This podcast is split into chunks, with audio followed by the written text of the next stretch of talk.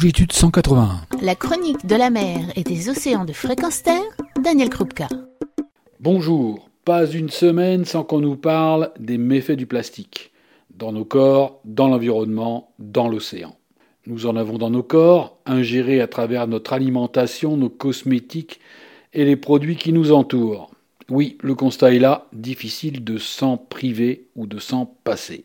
Un tour d'horizon autour de soi, et c'est 100% de nos lieux de vie qui utilisent partiellement, voire totalement, du plastique dans leur constitution.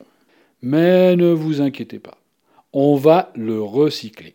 Promis, juré, craché, on va remettre de l'ordre, et il y a des plans pour l'organisation de ce recyclage que tous attendent. En particulier les industriels et tous ceux qui l'utilisent par ailleurs. Pourquoi? Non pas, braves gens, pour vous retirer le plastique de la bouche, ou de l'estomac, ou de celui de la tortue, du cachalot, ou des oiseaux dont les estomacs en sont si remplis. Non, ces industriels producteurs ou consommateurs de plastique ne veulent tout simplement pas tarir une source majeure de marge financière Autrement dit, surtout ne pas diminuer les bénéfices financiers. C'est pas bon pour les actionnaires et donc pas bon pour les dirigeants. L'illusion du recyclage du plastique est un mythe auquel on nous demande d'adhérer. Certes, le plastique a des usages irremplaçables tels qu'en médecine par exemple. Eh bien, banco, réservons-le à ces usages et supprimons-le de tous les autres. Le plastique qui ne pollue pas est celui qu'on n'a pas produit. Derrière le recyclage, on cache savamment que le plastique est soit utilisé sous forme d'énergie après l'avoir brûlé, ce qui revient à détruire les ressources fossiles et n'a rien de renouvelable dans un cycle vertueux.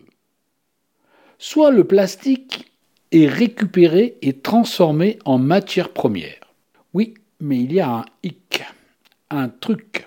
Ce plastique ne va pas résister à plusieurs cycles de transformation et finira dans notre environnement.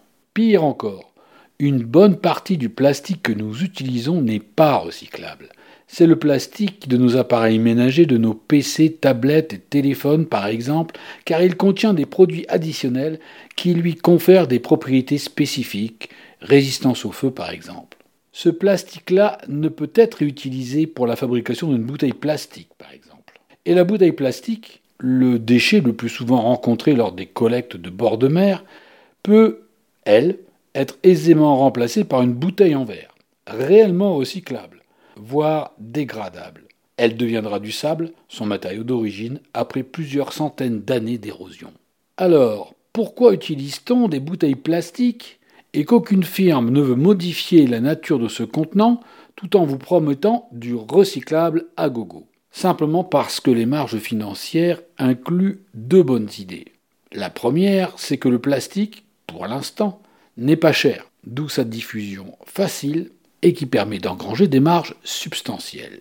La deuxième, une bouteille de verre entraîne un poids de contenant plus important, plus lourd à transporter, surtout pour les industriels qui transportent des milliers de tonnes de bouteilles par train ou bateau, et que cette logistique a un coût ce coût exploserait dans le cas d'un passage au vert, détériorant d'autant les marges actuelles de toutes ces marques qui diffusent le mythe du plastique recyclable.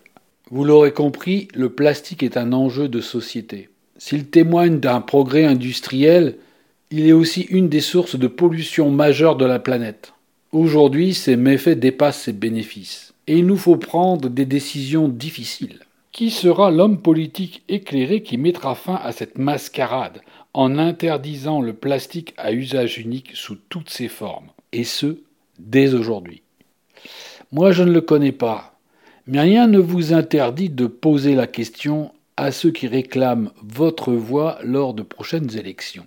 Alors à défaut d'un homme politique éclairé, qui prendrait la décision de supprimer le plastique, vous pouvez, en autocrate éclairé par cette chronique, décider d'utiliser le moins possible du plastique, de le retirer de tous les usages uniques, de le remplacer là où c'est possible, car les solutions existent. Les bouteilles de plastique peuvent se remplacer par des bouteilles en verre ou dans le cas de la consommation d'eau minérale par des gourdes ou des bonbonnes d'eau recyclables, réutilisables. Le film plastique peut être banni de la cuisine et remplacé par des textiles enduits de cire. Et oublions bien évidemment coton-tige, paille, vaisselle jetable, sacs en plastique. Et même dans les objets quotidiens qui nous entourent, tâchons de faire des achats qui favorisent les matériaux naturels, en bois par exemple, afin de faciliter le stockage du carbone.